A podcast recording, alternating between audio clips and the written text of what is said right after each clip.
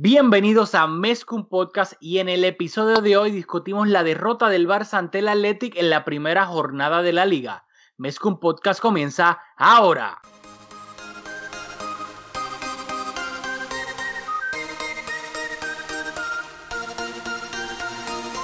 Kevin Roland, contigo empezó todo. Som el millor club del món, diguin el que diguin. Catalunya! Apreteu-vos els cinc cinturons, que ens ho passarem bé. Bienvenidos a Mescum Podcast, podcast dedicado a cubrir toda la actualidad del Barça. Les habla Rafa Lamuy junto a Julio Borra. Dímelo, Julio. Saludos Rafa, saludos a todos y a todas las que nos escuchan. Primer partido de la temporada, comenzamos mal, el partido fue viernes, nada redime este partido. Lamentablemente empezamos con una derrota bastante dolorosa, pero para aliviar eso un poco, hoy tenemos a un invitado especial, Eugene Guzmán, periodista deportivo, comentarista del baloncesto superior nacional en Puerto Rico, host de Conexión Deportiva, programa radial en Puerto Rico de deporte, pero lo más importante, Eugene es culé. Así que por eso, Eugene, tiene, estás aquí hoy. Bienvenido a Mes con Podcast, Eugene. Saludos muchachos, eh, agradecido de sobremanera la oportunidad que me dan de estar con ustedes y vamos a, a comenzar lo que nos gusta a nosotros, que es debatir y sobre todo, ¿verdad? Eh, ¿Cómo podemos justificar lo injustificable? Esa derrota de ayer yo creo que fue un balde de agua fría, no solamente para muchos culés, sino para toda la liga que no esperaba que de alguna forma u otra el Barça no lograra puntos allá en San Mamés. Así mismo es, pero antes de ir al mambo, rapidito, recuerden que nos pueden seguir en todas las redes sociales, en Twitter, en Facebook y ahora también tenemos Instagram, va todo bajo Mes que un podcast.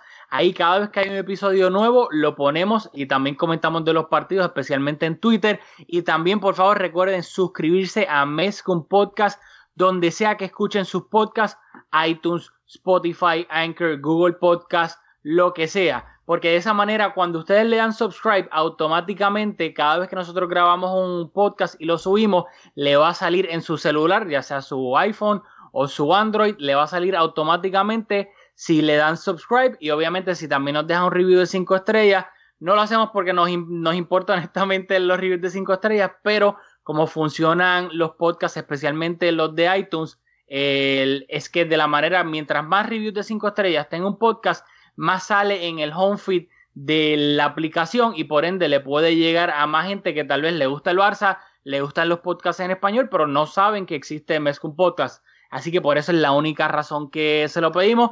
Y bueno, vamos a lo que vinimos. Rapidito, se me olvidó. Eugene, en las redes sociales, ¿dónde te pueden seguir?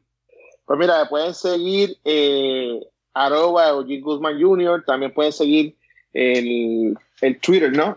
De Conexión Deportiva, que siempre estamos tirando noticias que valgan la pena lanzar, porque muchas veces nos convertimos ¿no? en, repetidores de lo que la gente diga. Tampoco estamos tratando de buscar exclusivas, simplemente lo que entendemos que es necesario que se dé a conocer por nuestra, nuestra plataforma, pues ahí lo pueden hacer. Ya saben, pueden seguir a Eugene en Twitter y también la cuenta de Conexión Deportiva, ambas en Twitter. También eh, Conexión Deportiva está en Facebook. Así que vamos al mambo, vamos a lo que vinimos. Pero primero, para ir un poquito organizado, eh, hay que recordarle a la gente que el pasado viernes fue la primera jornada de la liga. El Barcelona visitaba al Athletic Club en el nuevo San Mamés. Eh, había una baja, yo creo que un poco importante solamente, un poco importante, que se llama un tal Lionel Messi. No estaba ni siquiera convocado porque sufrió una lesión en, en uno, creo que en el gemelo de la pierna derecha, por ende no viajaba Valverde el día antes, el jueves, dio la convocatoria y se cayeron de la convocatoria, o sea que no viajaron a Bilbao. Artur, Arturo, Vila, Arturo Vidal, Bagué y Todibo no viajaron, sí hizo el viaje Philip Coutinho, pero luego eh, cuando Valverde dio la alineación inicial, el único que se quedó en la grada fue Philip Coutinho, que luego nos enteramos, lo vamos a hablar un poquito más adelante, que se estaba cerrando su sesión al Bayern de Múnich Así que por eso fue que se quedó en la grada. Y Valverde salió con la siguiente alineación en San Mames. Marc André Ter en la portería. Defensa de cuatro. Jordi Alba de lateral izquierdo. Eh, Lenglet y Piqué pareja de centrales. Nelson Semedo lateral derecho. Mediocampo de tres. Aquí fue donde vino la sorpresa de Valverde. Frenkie de Jong salió como mediocentro titular, Busquets en el, se quedó en el banquillo y los interiores, Carla Saleñá salió de interior izquierdo, Sergi Roberto de interior derecho, de nuevo también Rakitic en el banquillo, Valverde dejaba en el banquillo tanto a Busquets como a Iván Rakitic y arriba en la delantera Ousmane Dembele jugando como extremo derecho, Luis Suárez jugando de delantero centro y Antoine Griezmann jugando de extremo izquierdo, así que el banquillo del Barça era Rafinha, Rakitic, Carlas Pérez, Busquets, Samuel Umtiti, Iñaki Peña y Junior Firpo. Ahora voy a ir uno por uno. Julio, ¿qué tienes que decir sobre, sobre la alineación? Bueno, vamos primero a hablar de Messi, que quizás es lo más importante, y luego, como no estuvo en el partido, ya pasamos a las decisiones de Valverde, que creo que es lo más importante y que es lo más que seguramente todos vamos a querer hablar. Tengo una estadística aquí que la saqué de Twitter. Tanta gente lo titió que me disculpan, no voy a citar a nadie porque no tendría sentido. Pero en los últimos seis partidos, Messi, sin Messi, llevamos cuatro derrotas y dos empates. O sea, es preocupante que sin Messi nos vaya tan mal. Bueno, te cedo la palabra, Jim, porque aquí soy un poquito como el poingar, así que yo sé que tú, pues obviamente te gusta bastante Messi. ¿Qué tienes que decir sobre lo que dijo Julio sobre Messi y la pues Messi dependencia? Bueno, Julio, esto es algo que no es solamente de este inicio de temporada, esto ha sido eh, por los últimos años la constante, ¿no? Eh, lo lamentable es que han llegado jugadores para que suplan eh, la necesidad de tener siempre a Messi en el campo y todos de alguna manera han fallado. Esa es la realidad, ese, es el punto de vista de, una persona que, que adora, respeta y admira de sobremanera a un jugador como lo es Leo Messi, pero no sé eh, en cuánto no Messi le ha podido hacer también tanto daño al Barça, de que dependan tanto de él, de que su figura sea, ¿verdad? El que antes de que ruede el balón ya intimide al rival.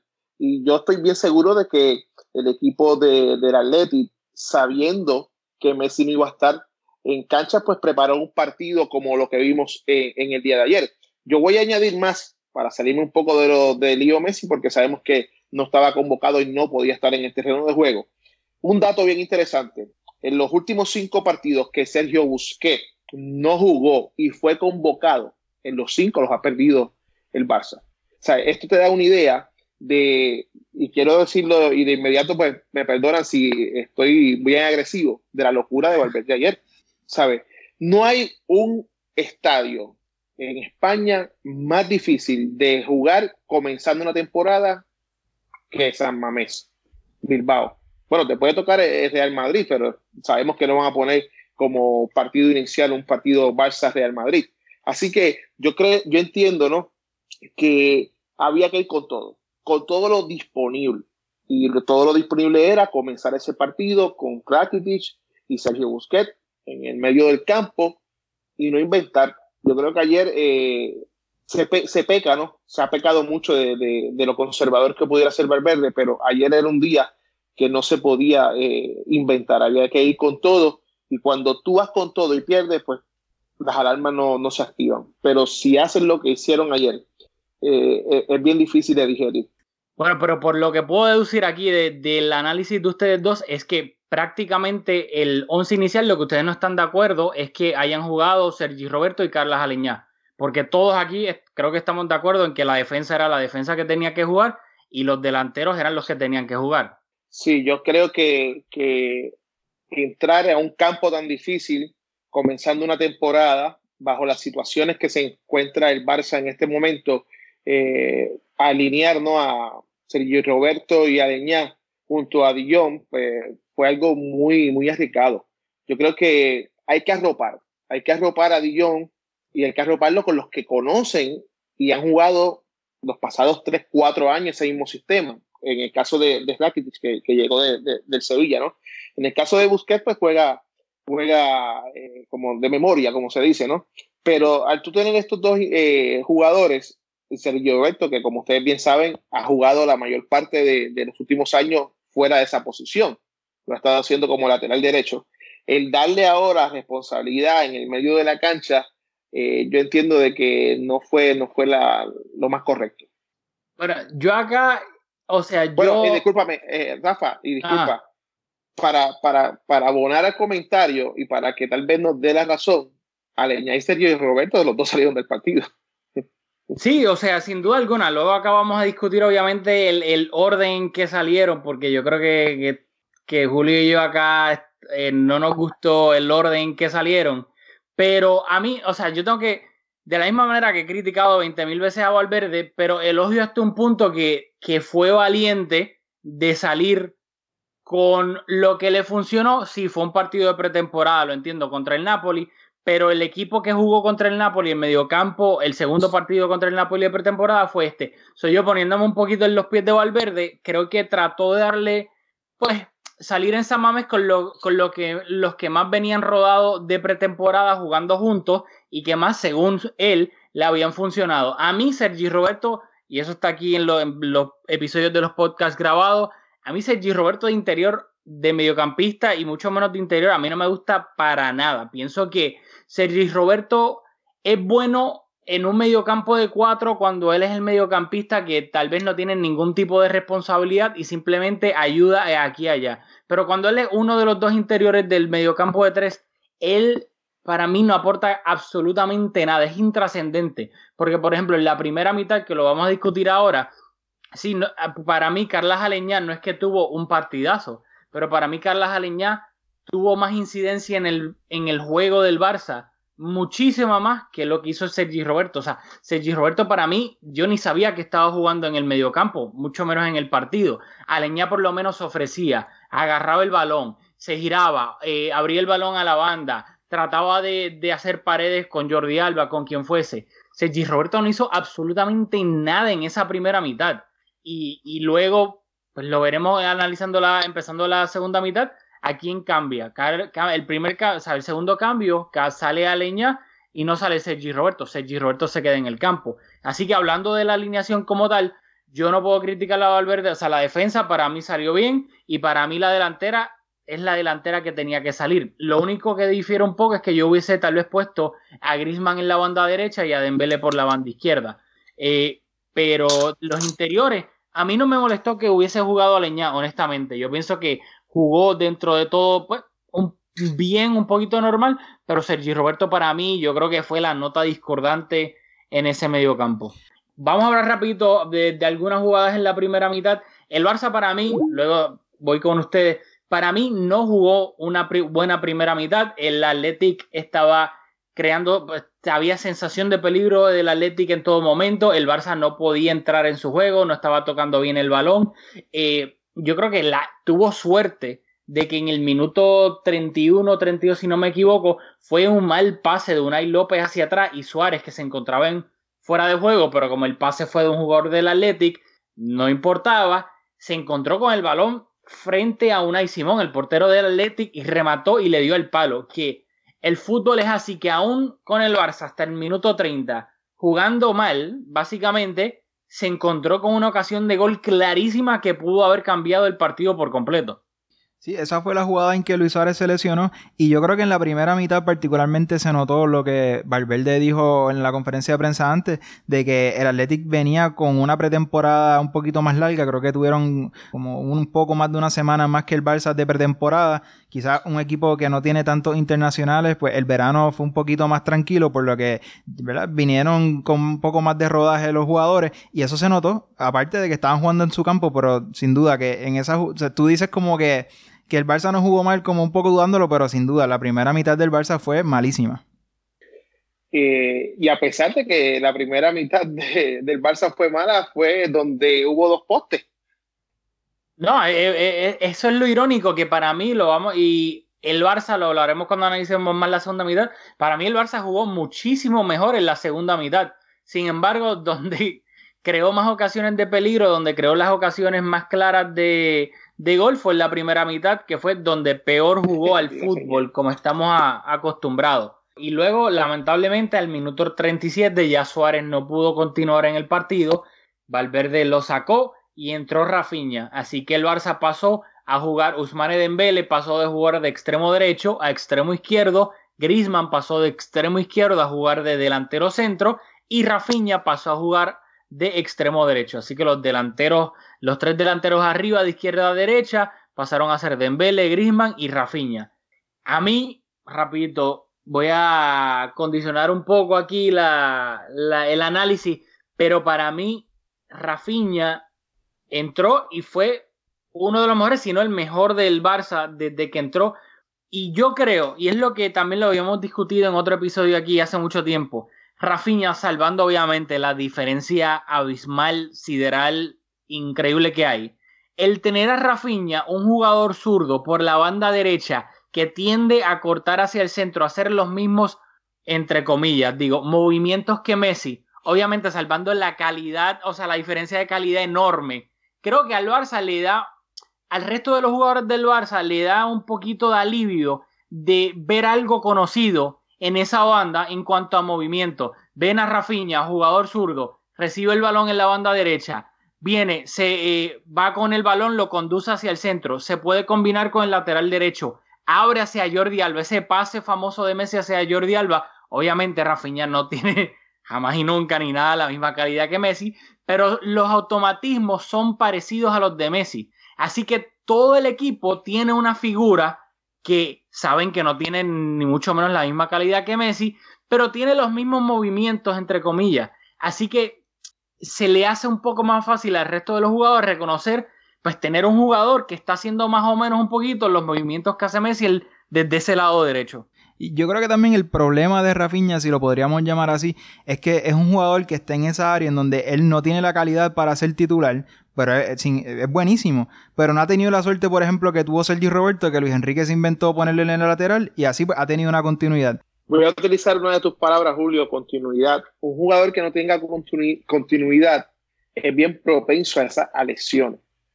Ni más si probablemente ¿verdad? Su, su, su físico no aguanta ciertas, ciertas, ciertas cosas.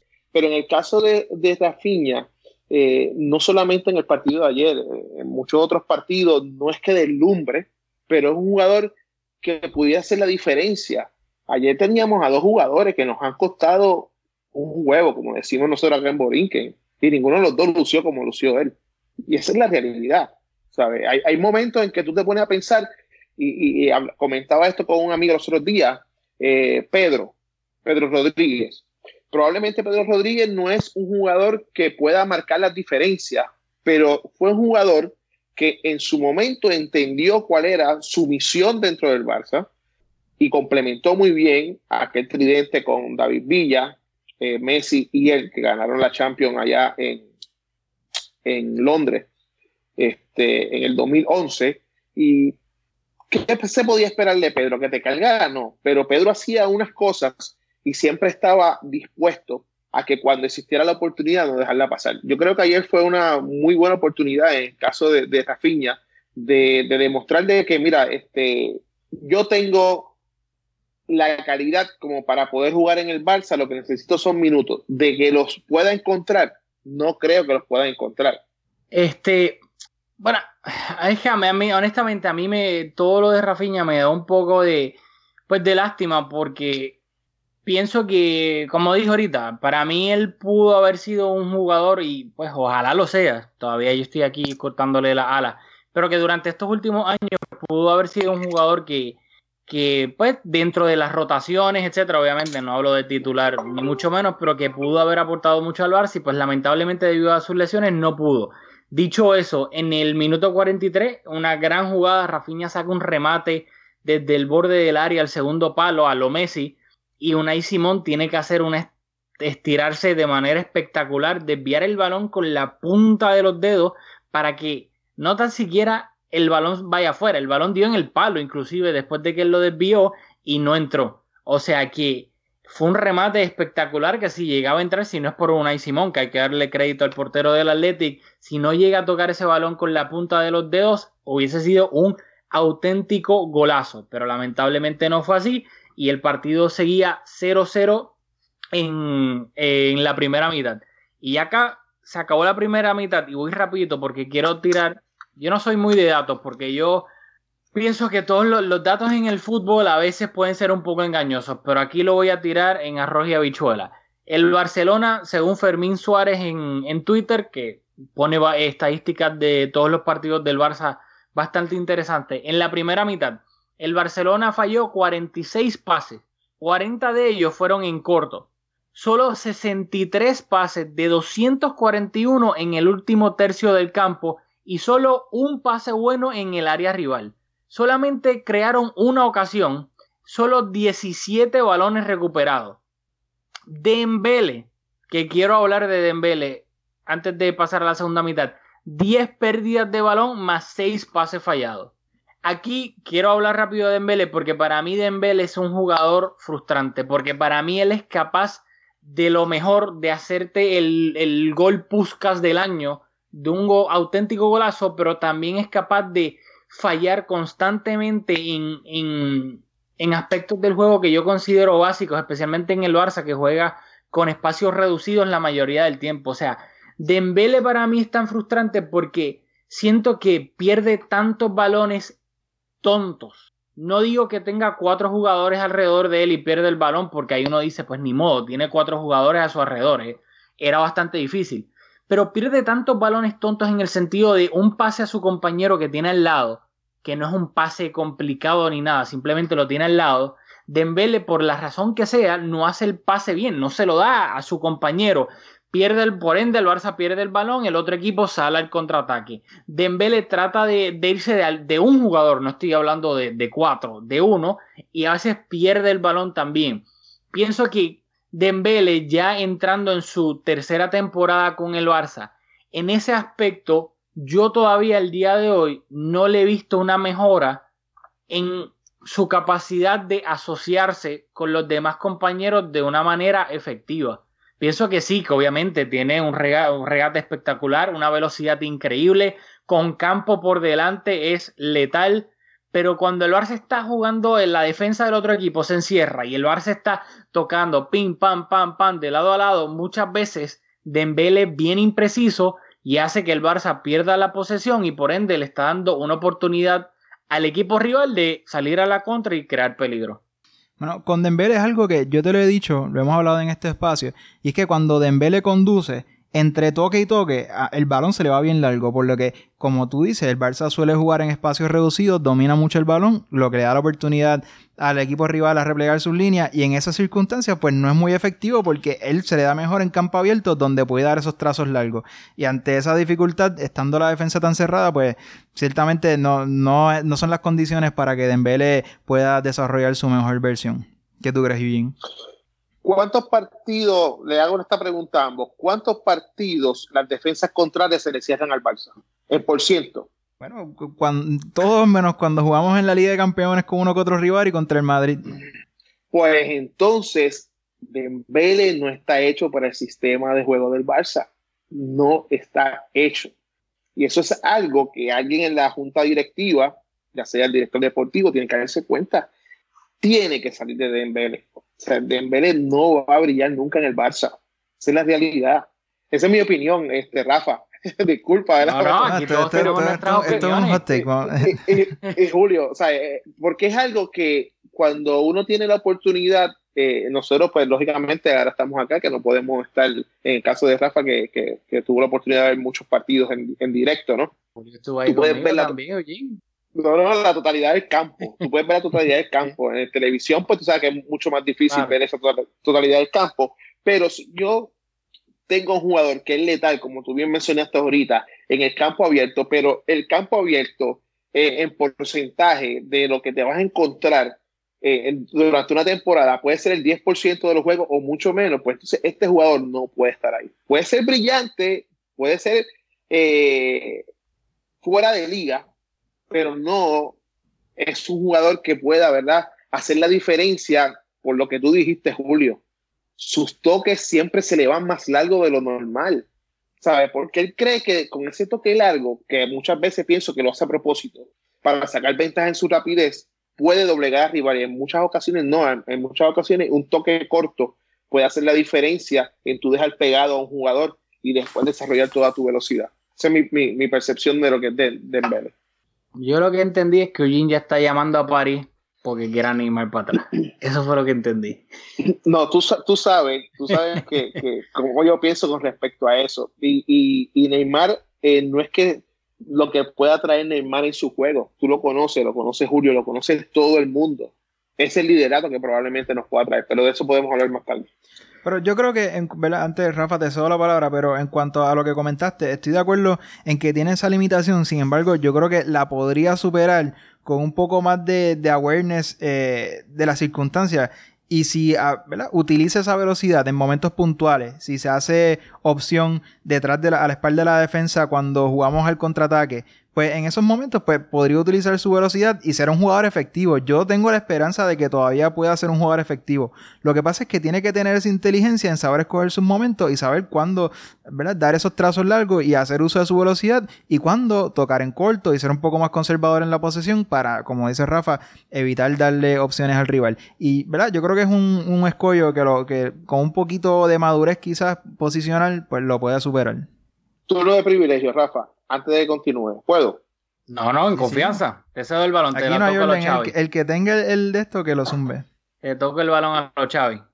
Liverpool en Barcelona jugando la Champions. ¿Cuánto fue la victoria del Barça sobre el Liverpool? 3-0. 3-0. ¿Recuerda la última jugada del partido? Sí.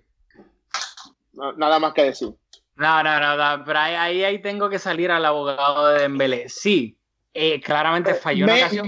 Messi, hizo el esfuerzo sobrenatural, se la pone o sea, a boca de jarro. sea, eh, eh, esa portería es como dice Ernesto Díaz González, es un coco, un jacuzzi. O sea, no Sí. podía fallar eso. Es verdad, Y es cierto. falló. Pero Dembélé, es verdad, falló eso. Pero cuando Dembélé salió al campo, o sea, y de nuevo, Dembélé con espacios. Estamos de acuerdo todos en esto.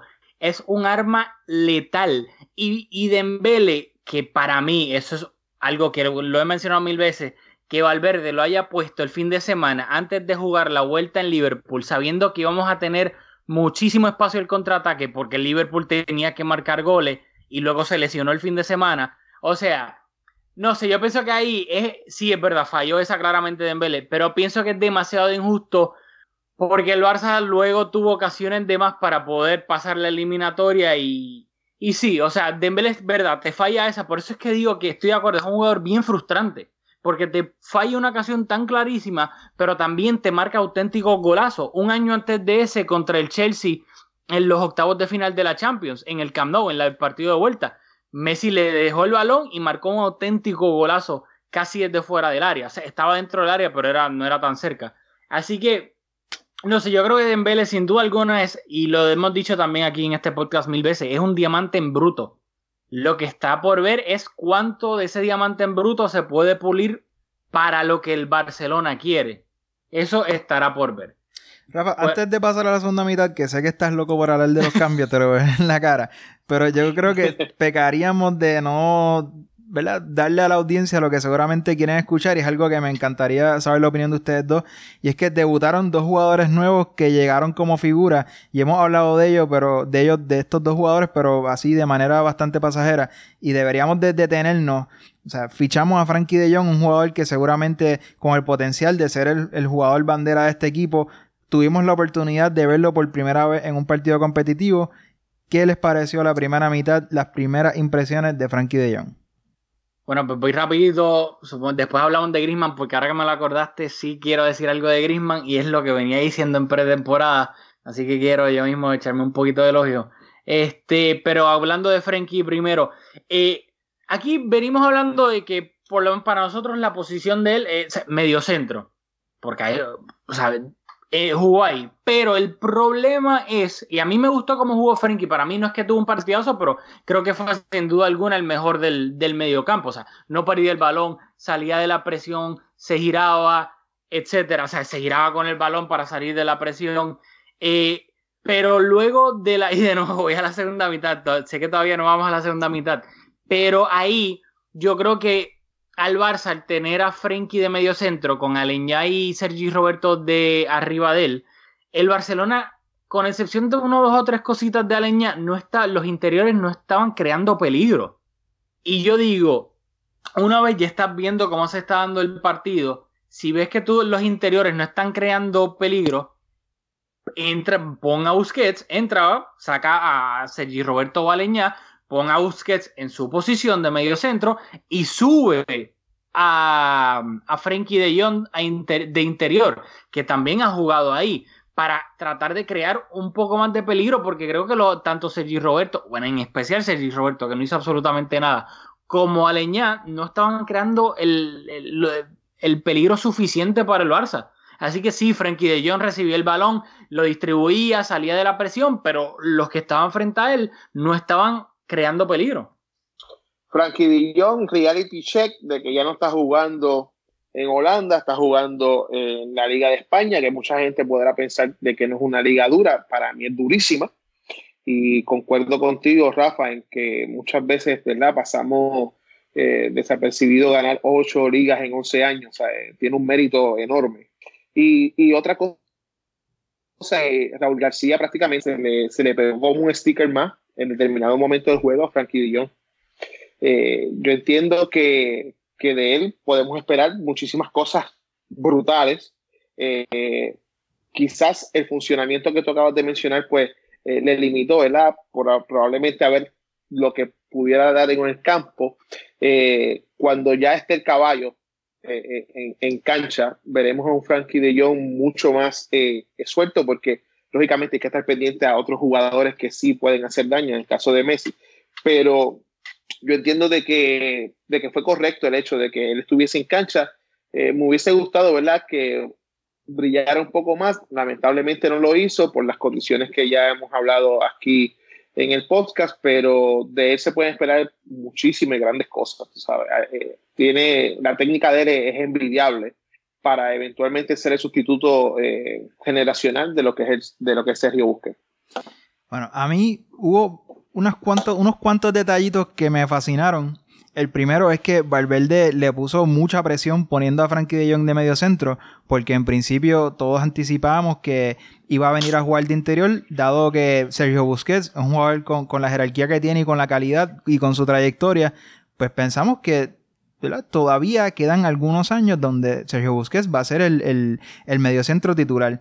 Y en el primer partido de la temporada, en un campo tan difícil, ante un rival que esperábamos que nos presionara bastante arriba, ponerte de medio centro te pone una presión increíble porque, por ejemplo, en la temporada pasada el, interior izquierdo era Coutinho. Y si tu rol es venir a suplir a Coutinho, la, presión es bastante leve, yo diría, porque las expectativas son bien pocas. Cualquier cosa superaría ese rendimiento. Sin embargo, cuando te dicen en el primer partido jugando oficialmente con el Barcelona, te dicen, toma, haz lo que le tocaba hacer a Busquets.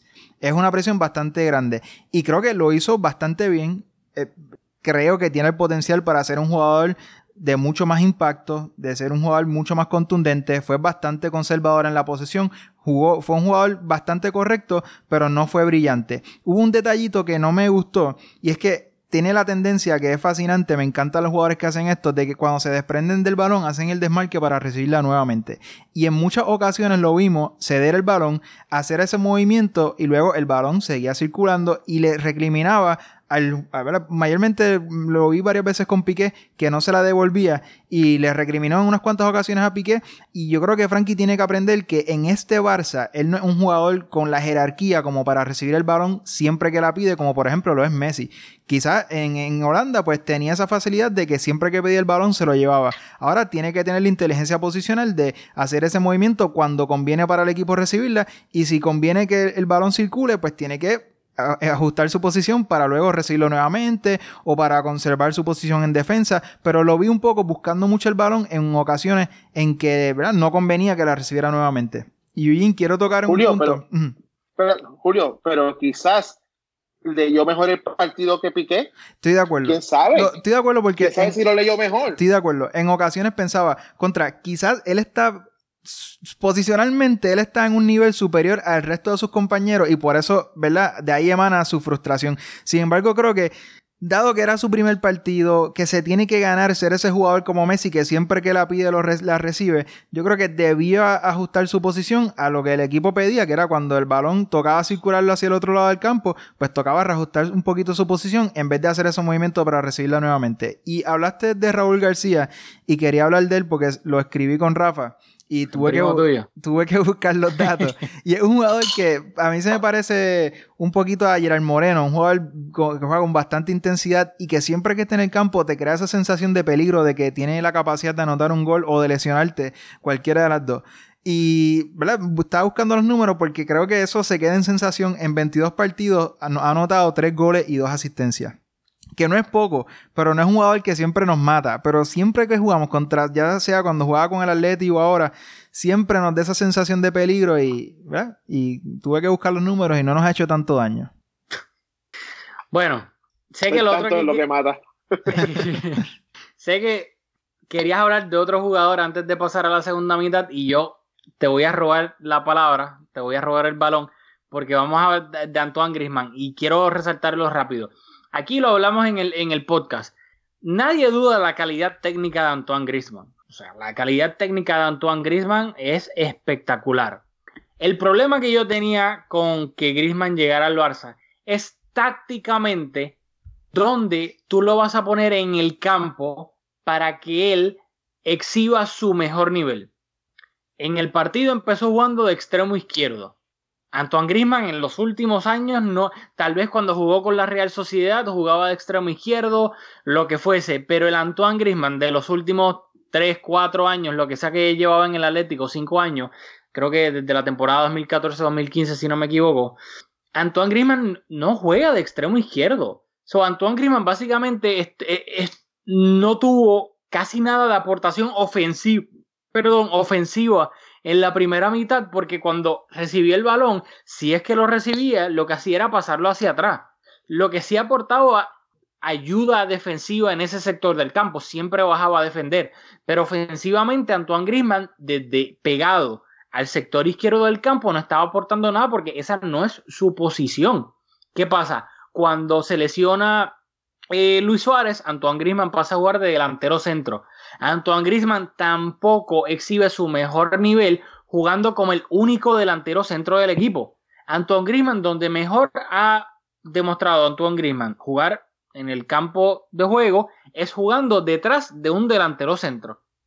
¿Qué pasa? no jugó en, el partido de ayer, no jugó jamás en las posiciones donde él rinde mejor. Ni siquiera jugando en la banda derecha, en el rol que sí ejecutó Rafinha, que Anton Griezmann tal vez ahí también lo puede hacer bastante bien, entre comillas el rol de Messi. De nuevo, salvando las diferencias con Messi. Así que Antoine Griezmann jugó en el partido del, del viernes de extremo izquierdo y de delantero centro. Dos posiciones que para mí limitan muchísimo su capacidad ofensiva. Hay que matizar.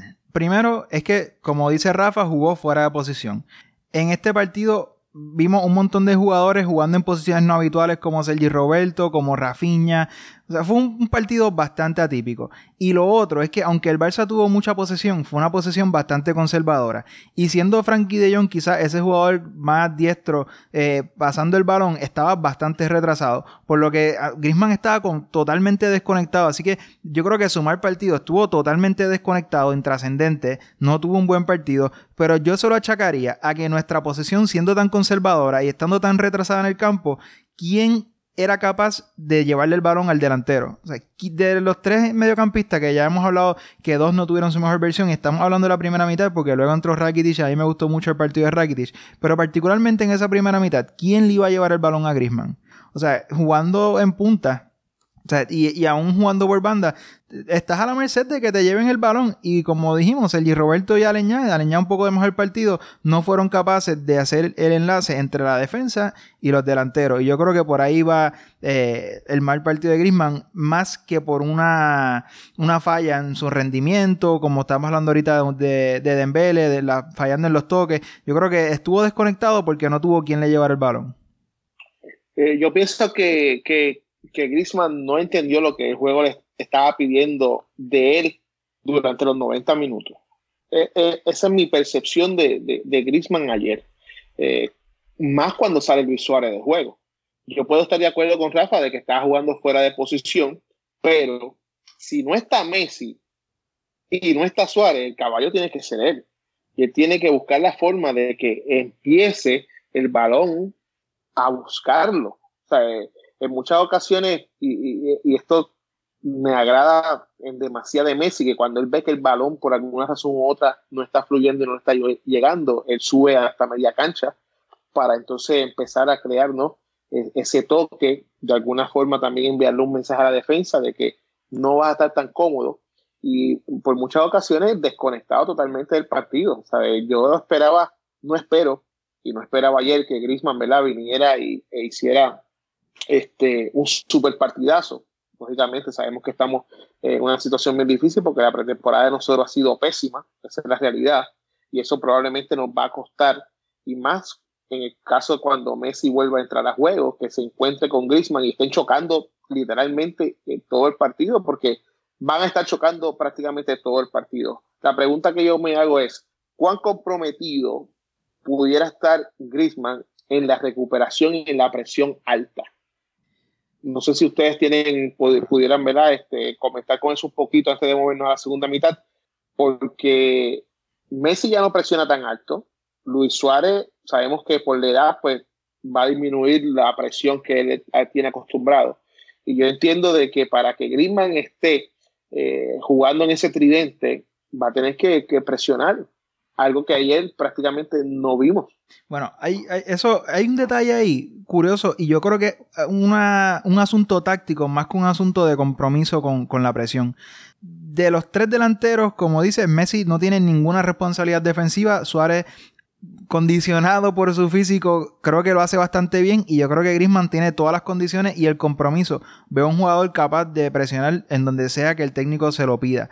Pero cuando el Barça defiende con una línea de 4 en el medio campo o en una línea de 5, Griezmann usualmente es el jugador que está más cercano a banda. Y hemos visto recientemente, no sé si se han fijado, al interior, incluso hasta el medio centro. A veces vemos a Busquets en esa presión bastante adelantado y los extremos son los jugadores que como cubren, hacen las coberturas al interior y a veces incluso hasta el medio centro. Así que yo creo que eso es un asunto táctico porque por muchas veces vimos a Leñá, a Sergi Roberto e incluso hasta Frankie de Jong un poco más adelantado que Grisman y estoy convencido de que es un asunto táctico de balancear la presión y no fue falta de compromiso.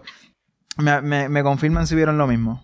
Yo honestamente lo tengo que, yo creo que, y aquí tal vez vamos a diferir, yo creo que lo que pasó es que lo que afectó para mí el rendimiento de Griezmann la, el 90% del partido fue que para mí, y esa es la duda y el problema que yo tengo con el fichaje de Griezmann, es que yo no, de nuevo, no dudo su calidad, pero es que me, me preocupa dónde él puede jugar en el Barça con 11 jugadores en el campo, no con 12, que rinda en su posición preferida, donde rinde mejor.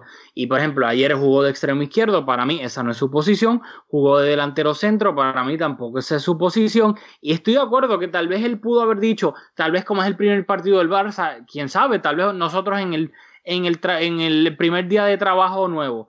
Tal vez sabemos que tenemos que hacer algo, pero no nos atrevemos de decir, no, olvídate, tú dame acá porque este informe se tiene que hacer ahora y dámelo a mí tú dices, espérate, pero yo no es mi, primer día, aunque yo sé lo que tengo que hacer, yo sé que ese informe se tiene que enviar aquí y allá, déjame eh, ir bajito y, pues tal vez cuando, en un próximo partido que tampoco esté en Suárez y no esté Messi, él diga, olvídate, ya yo sé lo que tengo que hacer, deme en el balón que yo me encargo de esto. Quién sabe, también le quiero dar un poquito de, del beneficio de la duda de que fue su primer partido, que tal vez ya más rodado, si no está Messi, no está Suárez, él dice, ya si no están estos dos, yo sé que yo soy el que tengo que tomar las riendas del equipo y yo me lo voy a echar a la espalda, yo bajo, como dijo Jim, que hace Messi todo el tiempo, no me llega el balón, va, ok, bajo y lo recibo de, de Frankie de Jong. Así que ahí le voy a dar un poquito el beneficio de la duda en cuanto a que él no tomó, el, el, el, se echó el equipo a la espalda en este primer partido,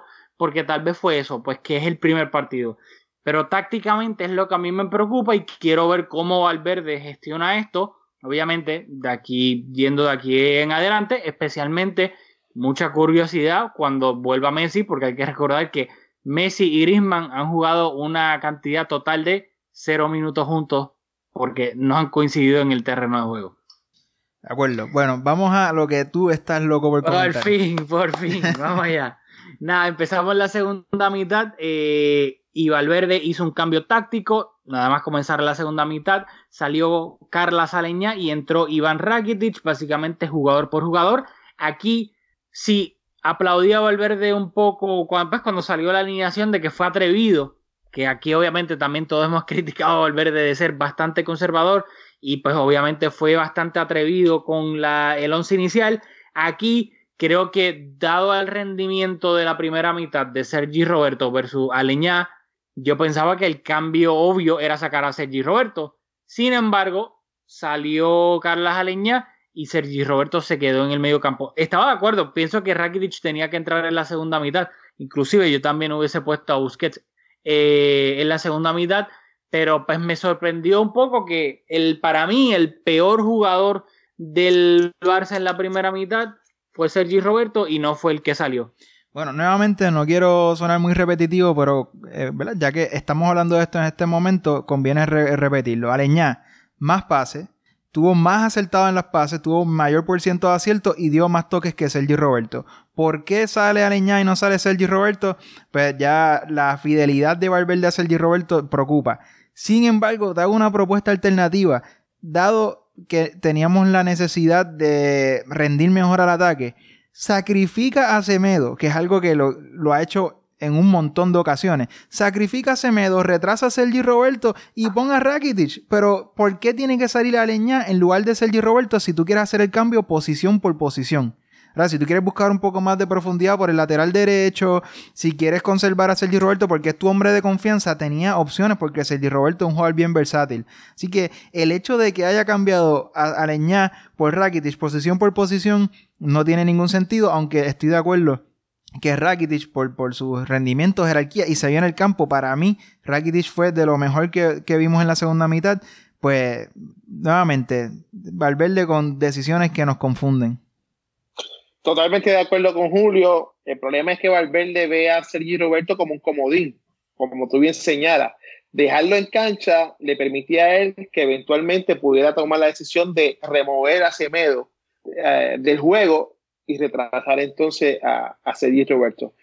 Pero no le bien el partido, porque quizás hubiese sido mejor sacar a Semedo y, y mover a, a Roberto y hacer los cambios que nosotros estamos hablando, de traer a Piquet y, eventualmente traer, o a Rakitic y eventualmente traer a, a, Sergio Busquets. Yo Quizás fue que, le, perdóname, quizás le tenía miedo a la velocidad de Iñaki Williams y por eso quiso mantener a Semedo. No sé. Bueno, tienes un punto, pero, pero el hecho de que eh, quizás sea también de no dejar eh, mal parado a, ciertos jugadores, porque honestamente, el que el cambio haya surgido a la mitad del tiempo, en el tiempo muerto, al inicio de la segunda mitad, deja mal parado a Leñá, a pesar de, de los números que tú traíste, Julio. Claro, y tenía que escoger porque como dices, te deja mal parado y Semedo, se habló en el verano de que se quería ir y si en el primer partido te sacan a la mitad para poner a Sergio Roberto, que tampoco es un lateral natural, pues también que iba a quedar señalado. Así que Valverde era una decisión difícil sin duda, pero él se puso él mismo en esa posición por no poner de titular a Rakitic a Busquets. Así que él hizo su propia cama y cuando tuvo que tomar la decisión, que eran dos decisiones incómodas, pues yo creo que tomó la, la peor. Totalmente de acuerdo.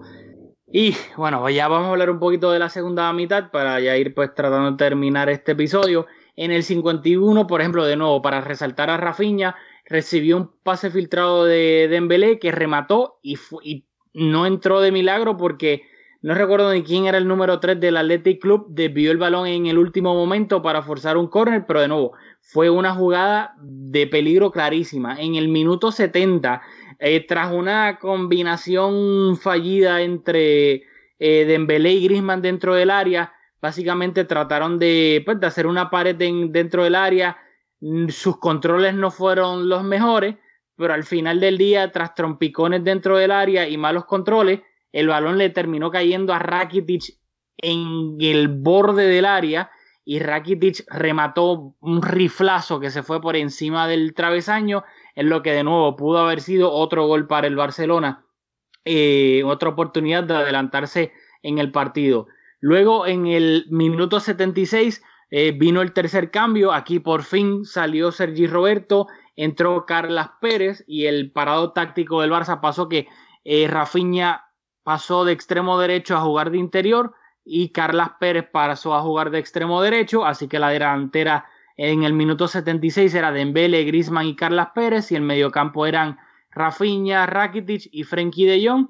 Y luego en el minuto 79, la otra jugada de peligro que tuvo el Barcelona, o de nuevo, un jugador individual de Rafinha, se fue de varios jugadores del Athletic y remató dentro de, en el borde del área, yo creo que un poquito ya dentro del área, eh, y no fue gol, pero fue una jugada individual espectacular. Y aquí lo termino para luego ya ir wrapping up un poco la segunda mitad.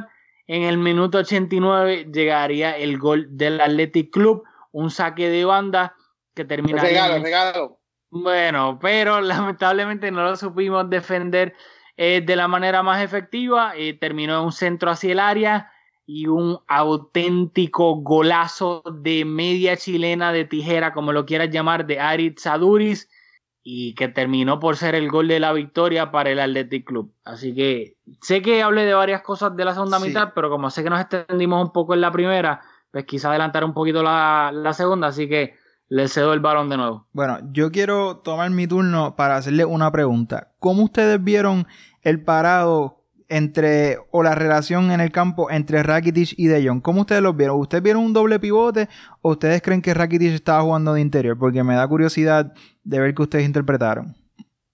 Yo me voy a adelantar bien rapidito. Honestamente, si te digo que me fijé específicamente en eso, te estaría mintiendo. Pero de lo que recuerdo, yo honestamente yo no vi un doble pivote, tal vez tú lo viste, pero yo así recordando el partido del viernes, lo que vi a Rakitic un poquito más, disculpa, un poquito más adelantado. No sé si Jim también lo vio más adelantado un chipito o lo vio doble pivote al lado de Frankie. Así lo vi yo también, eh, Rafa. Eh, adelantado, tratando de tomar iniciativa de, crear juego, de mover ese balón, porque Rakitic, eh, lógicamente, a diferencia de los que estaban en la cancha, viendo el juego desde el banco, probablemente vio ciertas cosas, ¿no?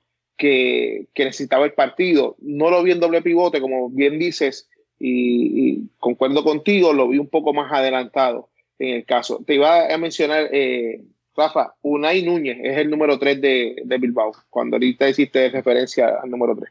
Pues Unai Núñez fue el que desvió ese remate de Rafinha en el minuto 51. ¿Qué tuviste, Julio? en el Barça, a veces ser tan contundente es, difícil porque las posiciones, particularmente en el medio del campo, son bastante fluidas.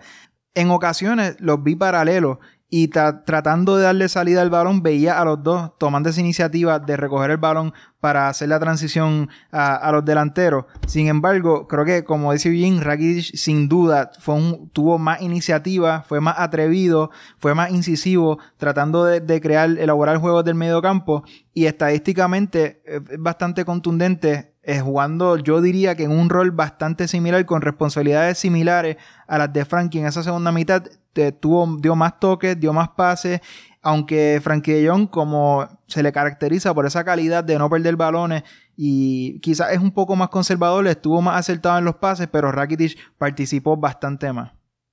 A mí yo creo que los dos jugadores de la, de la segunda, o sea, los dos mejores jugadores del Barça, digo la segunda mitad porque la segunda mitad fue que entró Rakitic, sin duda alguna fueron Rafinha y Rakitic. Y yo creo que el Barça, si la primera mitad el Barça para mí no jugó bien, no tenía el control del partido, para mí el Barça en la segunda mitad, yo diría que el 95% de la segunda mitad, el Barça tuvo el control absoluto del partido, que sí que tal vez no se materializó en jugadas clarísimas de peligro, si no hubo esa profundidad, tal vez sí. Pero el Barça tenía el balón, lo estaba controlando a placer, estaba controlando cada vez que perdía el balón y el Athletic trataba de salir a la contra, el Barcelona lo recuperaba rápido. Así que para mí el Barcelona hizo un buen partido en la segunda mitad. ¿Qué pasa? Así es el fútbol. En la primera mitad fue donde peor jugaste, pero fue donde mejores ocasiones tuviste. En la segunda mitad tuviste más control del partido la mayoría del tiempo. Recuperabas el balón rápido tan pronto lo perdías, pero no tuviste ocasiones clarísimas de gol. Así, lamentablemente, de raro es el fútbol. Y luego en el minuto 89 te llega el gol que hay gente que he leído echándole culpa a fulano, a fulano de tal, que si a, Dembele, porque, por no por, no que no, no presionó el, centro, luego que si a Semedo porque no le salió a Duris dentro del área. Pero yo honestamente, a quien yo le echo un poco la culpa de ese gol, no es a ninguno de esos dos, es a, a Jordi Alba, porque Jordi Alba es el que deja su lado para subir con Raúl García Alba no tenía por qué salir a presionar a Raúl García. Raúl García estaba rodeado de como cuatro jugadores del Barcelona, e inclusive Frenkie de Jong estaba al lado de él. Que cualquier cosa, Frenkie podía salir a, presionar a, Raúl García.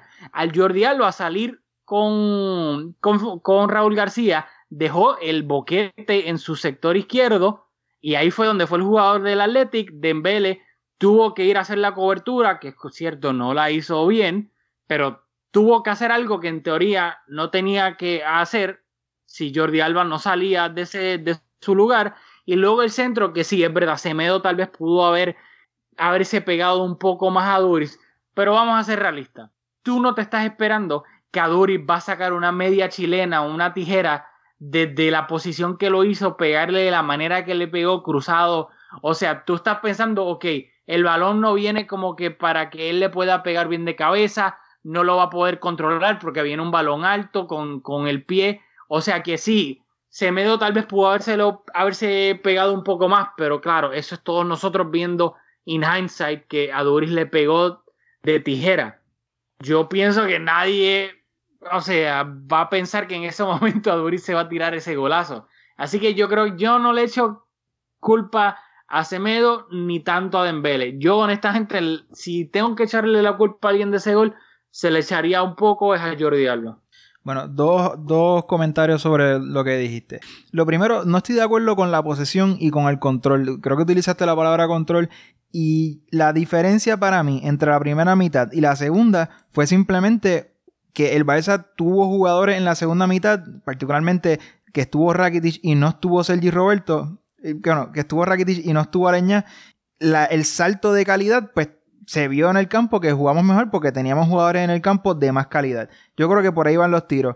El Barça tuvo mucha posesión, pero sin mucha consecuencia. Yo diría que ninguno de los dos equipos fue capaz de imponer su, su, su, estilo, su modelo, su idea. Los dos estaban bastante reaccionando a lo que el partido les estaba dando y yo diría que ninguno de los dos equipos podría decir que tuvo el partido controlado. Aunque el Barça tuvo mucha posesión, fue bastante inconsecuente. Y lo otro, que por primera vez en este episodio llevamos hablando cerca de una hora, y es que ahora fue la primera vez que mencionamos a Jordi Alba. Y Jordi Alba es fundamental en este equipo, mm, particularmente que cuando no tenemos un extremo por la banda izquierda, él es el que complementa a los delanteros, llegando en profundidad y haciendo centro. Y es un jugador clave, es, es, nuestra alma secreta, que claro, que se combina bastante bien con Messi y usualmente recibe el balón de Messi para luego centrarlo, pero aún sin Messi en la cancha es fundamental que Jordi Alba eh, llegue lo más ¿verdad? Que sea lo más profundo posible para el buen rendimiento del equipo. Y yo creo que esa desconexión de los delanteros y, eso lo que faltó pasa un poco porque Jordi Alba no estuvo muy implicado en, fase ofensiva. Mira, muchachos, yo voy a partir de la premisa de que no se pueden ganar todos los juegos. Vamos a partir de esa premisa para lo que voy a explicar eh, con, seguimiento. Probablemente el Barça pecó de su juego ofensivo y, y su ADN en esos últimos minutos del partido. Y me explico. Los cambios del Atleti, Beñat, Aduris y Sanset. ¿Cuál de esos tres cambios es un delantero? Aduris. ¿Qué significa eso? Si el equipo del el Atleti hubiese dado por, por bueno el empate a cero, pues yo puedo entender de que los cambios fueran otros. Pero cuando tú metes un delantero como Aduris, ya al final del partido, la mentalidad del dirigente del Atleti es buscar ganar el partido. Yo como jugador tengo que saber de que si me acaban de, eh, acaban de hacer una sustitución por un delantero, tengo que estar mucho más pendiente de esa delantera. Pudo haber sido el gol de, de, de la temporada en ese primer día, pero estuvo demasiado solo. Aduris estuvo demasiado solo. Y yo digo que estuvo demasiado solo porque yo lamentablemente porque estaba trabajando, tuve que ver el juego grabado y le di para atrás a esa jugada como seis veces, porque yo no podía creer que defensores con tanta experiencia hubiesen dejado, ¿verdad? Un espacio tan abierto donde estuviese a Duri o donde estuviese otro jugador para que pudiera rematar. Un golazo, esos son otros 20 pesos. Pero yo lo que entiendo es que se debió haber mirado el reloj. ¿Cuánto quedó en el reloj? ¿80 y tantos minutos? ¿86 minutos? ¿87 minutos? ¿Qué posibilidad hay de que yo pueda sacar este juego anotando un gol? Pues mira, yo me voy con el 0 a 0. Me pasó factura. Yo, y fue un poquito más contundente ahí. Yo creo que yo le paso un poquito más la toalla a la defensa del Barça por el tipo de golazo que fue. Eh, pero para mí, yo, pues, yo difiero, o sea, de, de, Julio, para mí el Barça sí jugó bien en la segunda mitad. Y yo creo que durante todo el partido el Barça tuvo las mejores ocasiones de gol sin duda alguna. Así que sí, si nos vamos, si queremos ser un poco justos, tal vez un empate pues hubiese sido lo más, de nuevo me volví y me repito un poco, lo más justo eh, para acá. Pero yo creo que el Barça tuvo mejores ocasiones de gol que el Athletic y fácilmente se pudo haber llevado los tres puntos de San Mamés. Que sí que no jugamos el fútbol hermoso, espectacular, que tal vez estamos acostumbrados, obviamente, sin duda alguna. Pero aún así yo pienso que, o sea, yo por lo menos no pongo, no creo que se deban saltar las alarmas por nada del planeta Tierra. Pienso que es un partido de liga normal, difícil. Estás empezando la liga como visitante. Pues jugando con... Ajá. Pues yo creo que sí. ¿Tú crees que van a sonar las alarmas? Yo, yo, creo que sí, ¿sabes por qué? Porque luego del partido en Liverpool, en Anfield, donde ese equipo fue sin alma, donde le metieron el miedo, esto es preocupante, Rafa. Y estamos en el primer día de la temporada. Las temporadas se pierden o se ganan por uno o más puntos.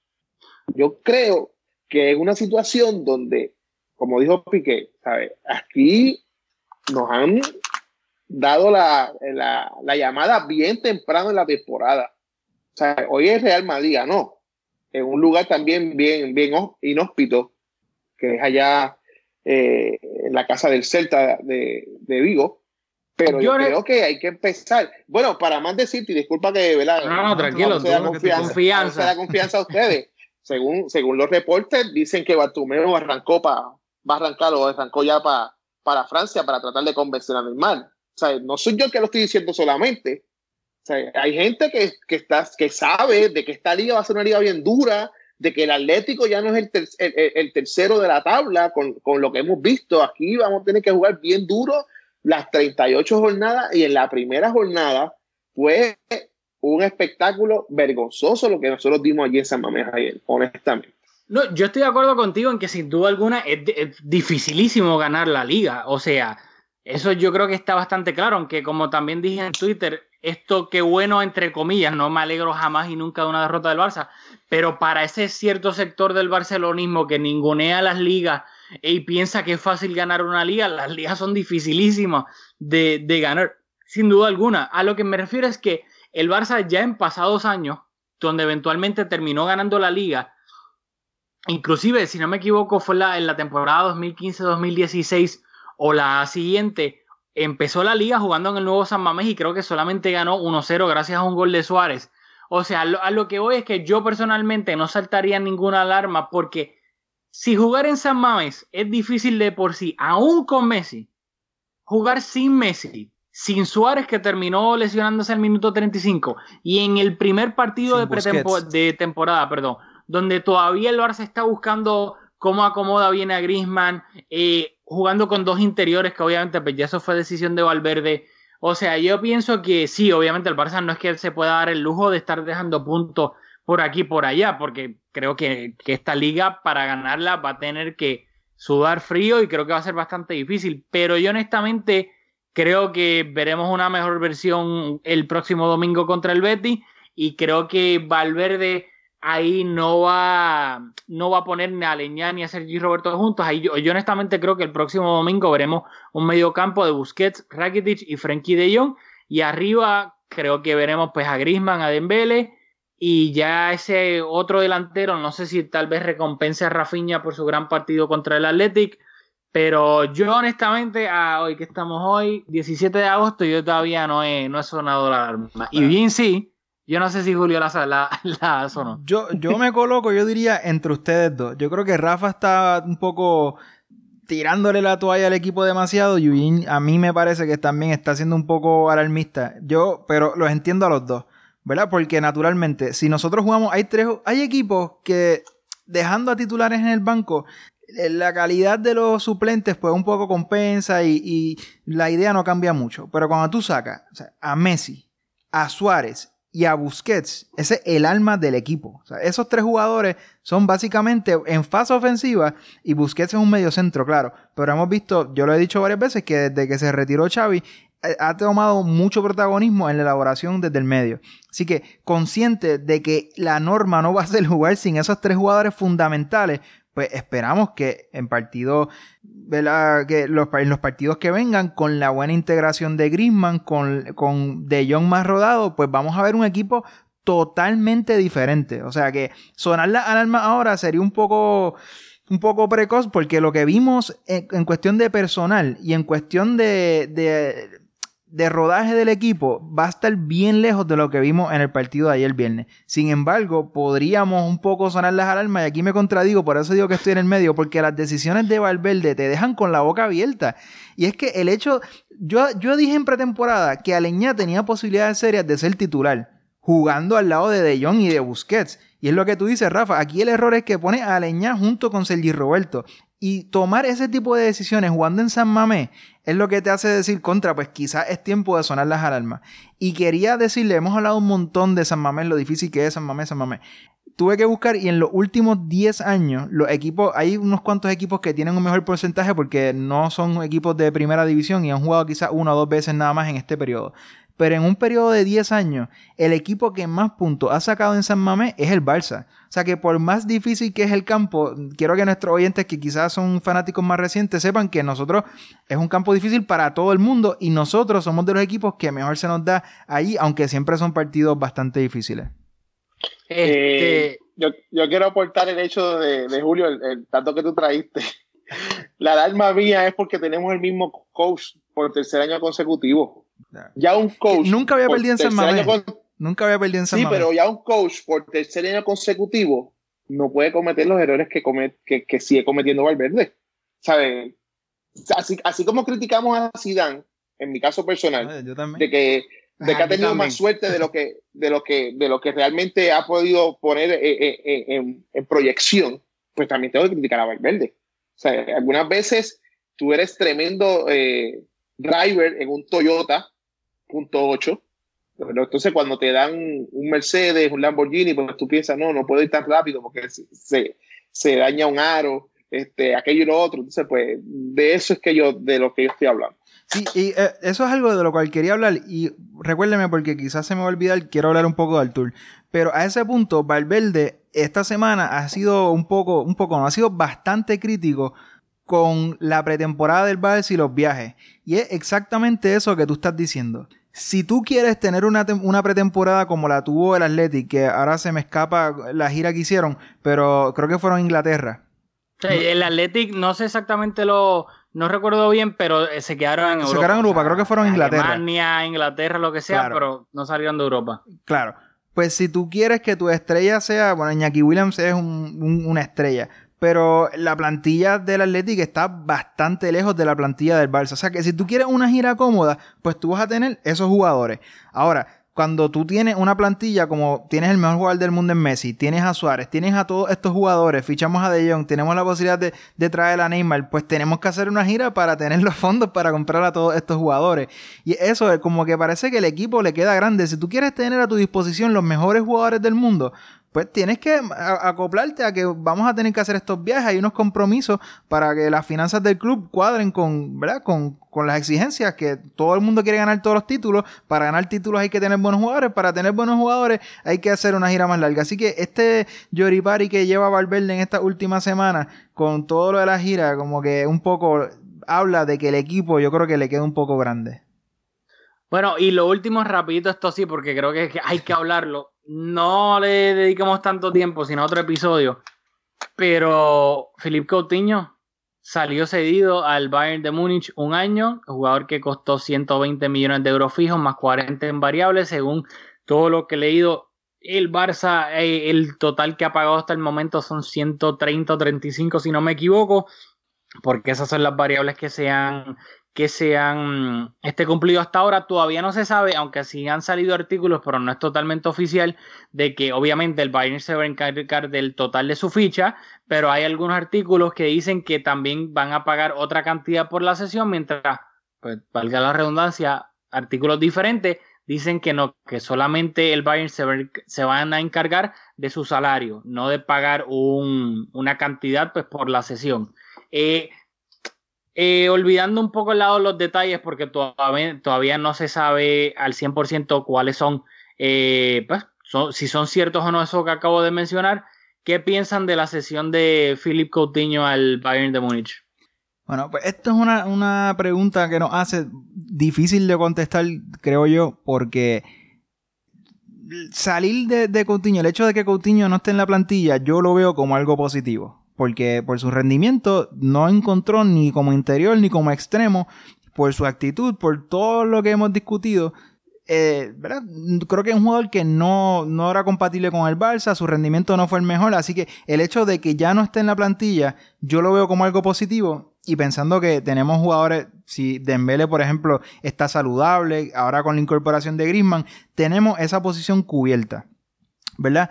Sin embargo, siendo el jugador, el fichaje más caro en la historia del club, yo no sé si cederlo sea la mejor alternativa, porque aunque queremos salir de él con cuánta, o sea, con cuánta urgencia, porque ciertamente va a perder, su valor va a bajar considerablemente, va a quedar manchado como el, el jugador más caro en la historia que luego salió cedido y luego de la sesión que no hay opción de recompra seguramente.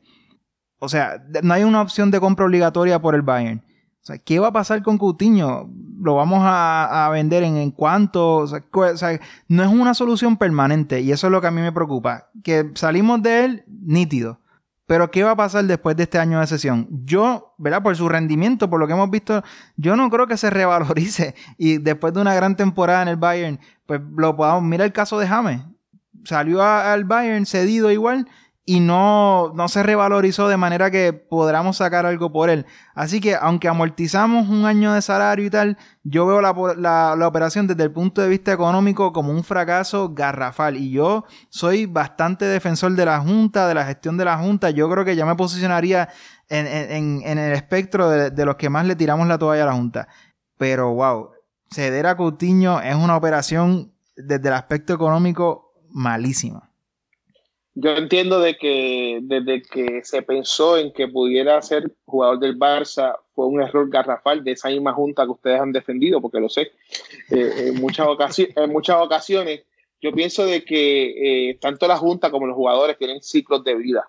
Eh, yo creo que las decisiones que se tomaron con el dinero que, que, que ingresó por la venta de Neymar fueron decisiones muy apresuradas, tal vez para complacer a cierto sector ¿verdad? del, del barcelonismo. Eh, yo entiendo de que se, se debió hacer más prudente porque hoy el resultado es ese. El resultado es que fue una metida de pata de jugadores que probablemente eh, se le elevó el, el, el precio porque lo quería el Barça y ustedes saben cómo funciona el, mercado. Cuando te quieres grande, pues cuesta un poquito más, aunque el valor real no sea eh, eh, el correcto. Y nunca, pero nunca se sintió cómodo. O sea, nunca se sintió cómodo eh, y es una pena porque sabemos de la clase de jugador que es, pero tú puedes ser un jugador tremendo en el Liverpool y ir al Barça y no ser un buen jugador o ser un buen jugador, eh, un mal jugador en el Barça y ser mejor jugador en otro lado. Sea, yo entiendo de que la firma de, de, de Coutinho, oye, y también pienso que la firma de eh, pero esos son otros 20 pesos, fueron firmas muy apresuradas que eh, en vez de, de, aportar cosas positivas, lo que nos ha es hundido más eh, en una situación de ver a nuestro rival, aférrimo, ganar eh, de eh, cuatro de las últimas seis Champions. Y ahí es que está el problema de nosotros. Y bueno, nosotros, Eugene, yo no sé si, si, si nos escuchaba, eh, ¿verdad? O si lo has hablado con Rafa, pero nosotros en este espacio, analizando el fichaje de Coutinho, yo trajo unos números de que el Liverpool, Coutinho, no, nadie duda de la capacidad técnica de Coutinho, pero el Liverpool, sin él en cancha, porque un jugador que tenía bastantes lesiones, yo hice un análisis de, del rendimiento del equipo, sin él en cancha, sacaban más puntos que cuando él jugaba. Así que desde el que hizo el scouting, ese fue el primero que se colgó, porque el Liverpool ganaba más cuando Coutinho no estaba en cancha. Pues rapidito acá, porque ya, sorry, no es que quiera cortar, pero es que llevamos un montón y tampoco quiero que sea el podcast como de dos horas, pero yo creo que el, el análisis financiero, creo que obviamente tira para el lado de lo desastroso, pero cuando sepamos bien oficialmente los detalles de la sesión, ahí yo creo que se puede analizar un poco más, o sea, el aspecto económico y ver exactamente los números de qué falta, que este, el Barça, Dios mío, la palabra se me olvida siempre, este, eh, Dios me olvida, se me olvidó, no, no me acuerdo ahora. Pero ver exactamente bien los números de lo que se perdió, lo que se puede perder, lo que se ahorró entre comillas, entre ficha, entre eh, tal vez lo que pueda pagar el Bayern, etcétera, lo que se está ahorrando el Barça en no cumplir con las otras variables para que el precio pueda llegar a los 160, que era lo que el tope de lo que podía llegar con esas variables. En cuanto a lo futbolístico, sin duda alguna, no fue, ha sido un desastre, pero yo pienso que también algo que ha dado mucho que desear y, y, y yo creo que eso es lo más que a mí me dolió un poco de, del, del fichaje de Coutinho, también es su, su poco carácter. De sí, cuando las cosas no van mal, está bien, a muchas personas las cosas no le van bien, muchos jugadores tal vez no tienen su mejor partido, no están teniendo sus mejores rachas. Cógelo, Porque- cógelo suave, Rafa, cógelo suave. no, es que de- Coutinho con eso, con eso del carácter, porque eh, eh, Messi muchas veces baja la cabeza cuando de momento hay que tenerla bien arriba.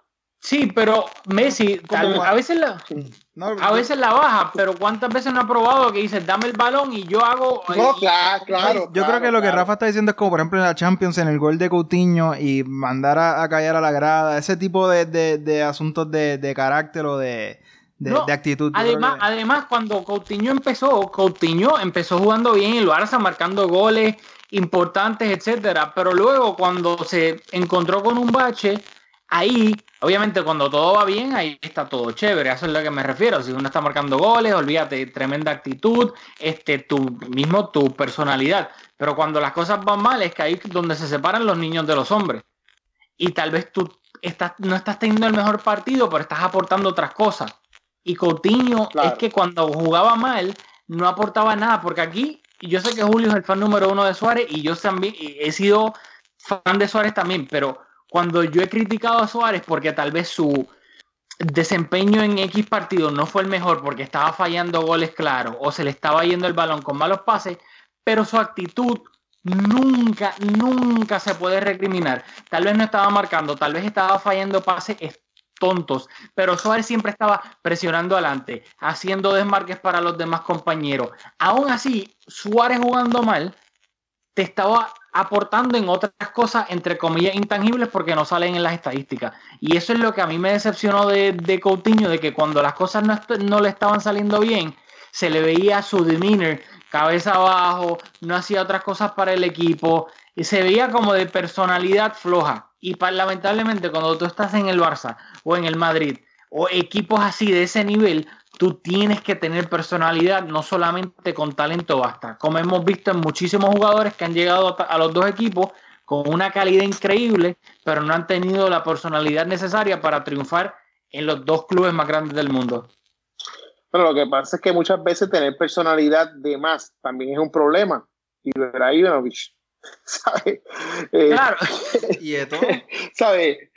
Y, eh, ¿sabes? Son, son situaciones que, mira, eh, muchachos, yo soy de los que a mí me gusta, me ha gustado siempre eh, la- las oficinas ejecutivas en, en los deportes, ¿sabes? Tomar decisiones que, que cuando se tengan que tomar no se, no se tiembla el pulso y, y- y se toma. En el caso de, de Cutiño, un capricho, un capricho. Fue, trajeron a un jugador para disque sustituir a otro brasileño que se fue, pero que no jugaba la misma posición, y luego tuvo que sustituir a, a Iniesta, que también eso le cayó sobre los hombros, ¿verdad? Cuando hacía las comparaciones. Y cada cual es, cada cual, punto. Yo entiendo de que, de que Coutinho eh, pudiera, ¿verdad? Tener un mejor desempeño probablemente en otro equipo sin la presión que ejerce eh, tú ser un jugador de, de Fútbol Club Barcelona. Probablemente, pero. bueno, en el lamentablemente. Liverpool caso. Alguna- algunas veces la camiseta pesa un montón. Sí, y en el Barça. su- suena, y- y- su- su- suena clichoso, suena clichoso, pero es la realidad.